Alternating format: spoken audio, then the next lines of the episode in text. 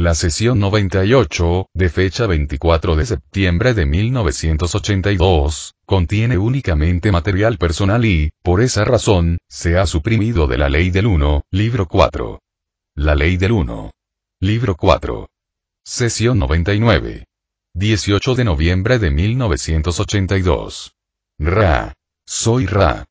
Os recibo en el amor y la luz del infinito Creador. Estamos en comunicación con vosotros. Interrogador. En primer lugar, ¿podríais indicar cuál es la condición del instrumento? Ra. Soy Ra. El déficit físico persiste pero tiene potencial para reducirse, gracias a que en vuestro futuro es probable que el instrumento suprima de su dieta alimentos que le producen bastante alergia. Los niveles de energía vital son algo más bajos que la última vez que se preguntó, pero se mantienen fuertes. El nivel de energía mental emocional se orienta ahora hacia la distorsión de debilidad de este complejo. Interrogador. Hemos conseguido otro juego de cartas del tarot. ¿Cuál es el más cercano a la intención original de Ra? Ra. Soy Ra. El principio que mejor concuerda con la dinámica de la enseñanza-aprendizaje es la constancia.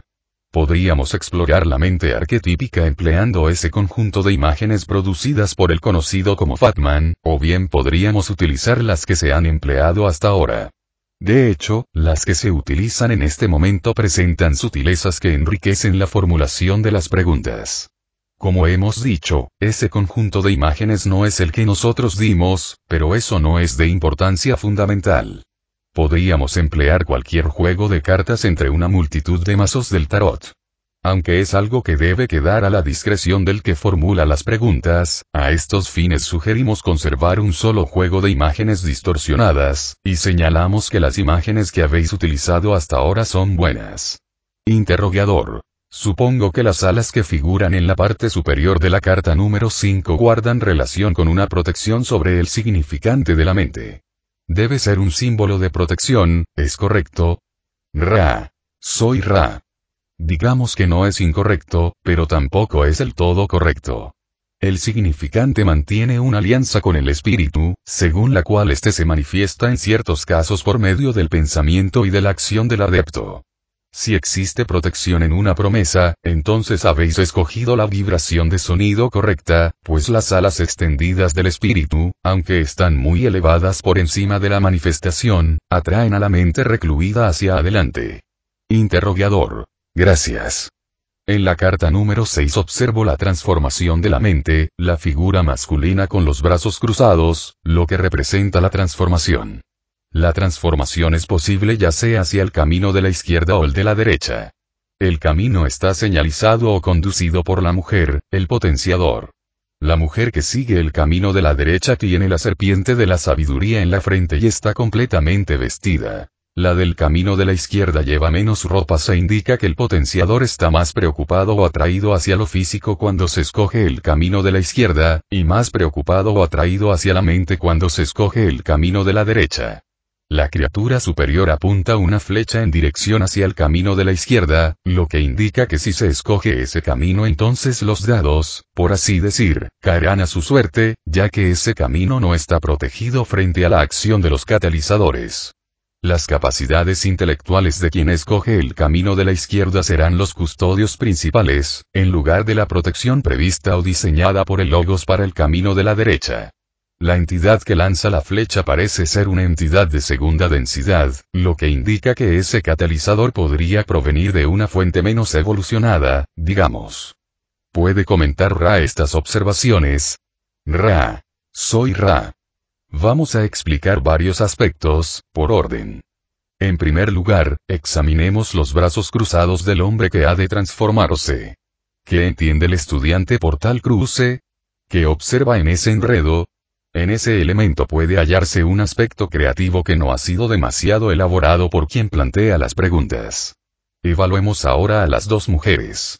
La observación de que el físico impulsa el camino de la izquierda, y que la mente impulsa el camino de la derecha es superficialmente correcta.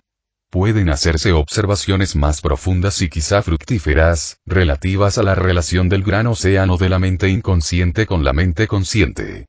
Recuerda, estudiante, que estas imágenes no son literales. Evocan, más que explican.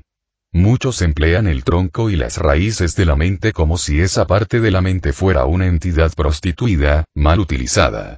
La entidad obtiene entonces de ese gran almacén lo áspero, lo prostituido y sin gran virtud. Otros se tornan hacia la mente profunda viéndola como una joven doncella, y se acercan para cortejarla. Ese cortejo no se asemeja en absoluto a un saqueo, puede prolongarse en el tiempo, y aún así el tesoro obtenido por ese cortejo cuidadoso es importante. Las transformaciones de la mente en el camino de la derecha y el de la izquierda pueden ser vistas como diferentes según la aptitud de la mente consciente hacia sus propios recursos, así como hacia los recursos del prójimo. Hablemos ahora del genio, elemental o figura mítica, determinada culturalmente, que lanza la flecha en dirección a la transformación del camino de la izquierda.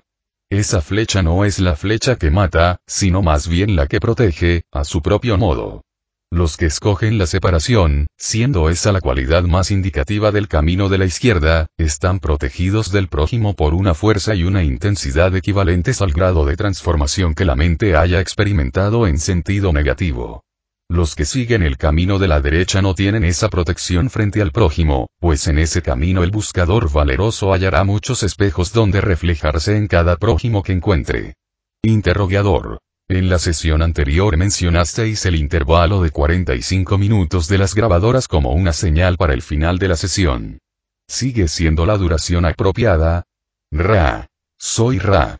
Damos por hecho que eso queda a discreción del que plantea las preguntas, pues este instrumento cuenta todavía con cierta transferencia de energía y continúa receptivo, como ha venido haciendo hasta ahora sin desfallecer.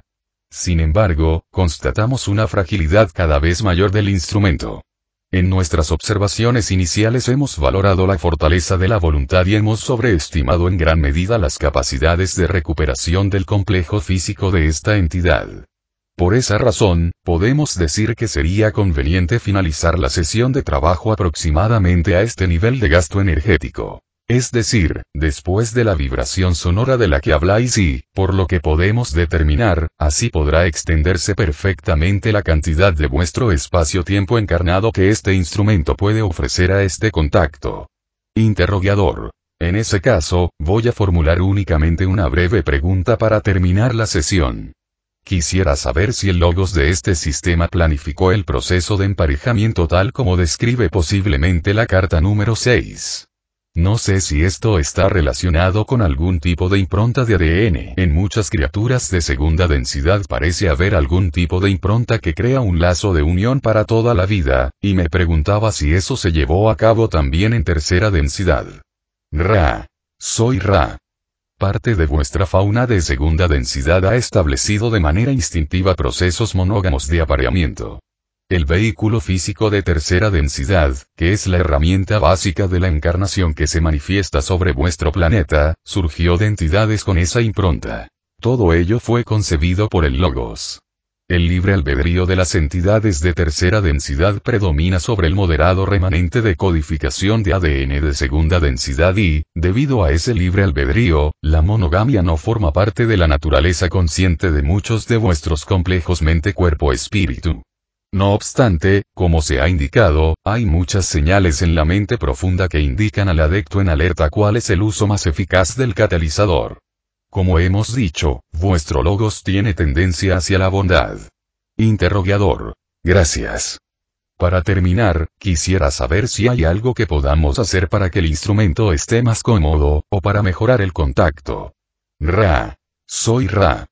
Percibimos la relativa inquietud de este grupo en este espacio-tiempo, y reiteramos lo que hemos indicado anteriormente como posibles ayudas para recuperar la extraordinaria armonía que este grupo tiene la capacidad de experimentar de forma continuada. Constatamos que el uso adicional de la corriente de agua es útil. Los accesorios se han alineado concienzudamente. Animamos al fortalecimiento consciente de esas cintas invisibles que penden de las muñecas de quienes parten en busca del grial, como podríais llamarlo. Todo está bien, amigos míos. Os dejamos con la esperanza de que cada uno de vosotros pueda hallar el verdadero camino en esa gran búsqueda metafísica, e instamos a que os alentéis unos a otros en el amor, la alabanza y la gratitud. Soy Ra. Os dejamos en el amor y la luz del infinito Creador. Id pues, en el poder y la paz del glorioso infinito Creador. Adonai.